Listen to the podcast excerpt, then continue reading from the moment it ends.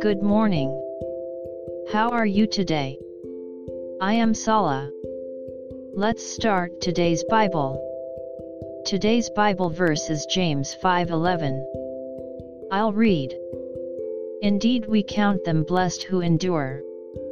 You have heard of the perseverance of Job and seen the end intended by the Lord that the Lord is very compassionate and merciful.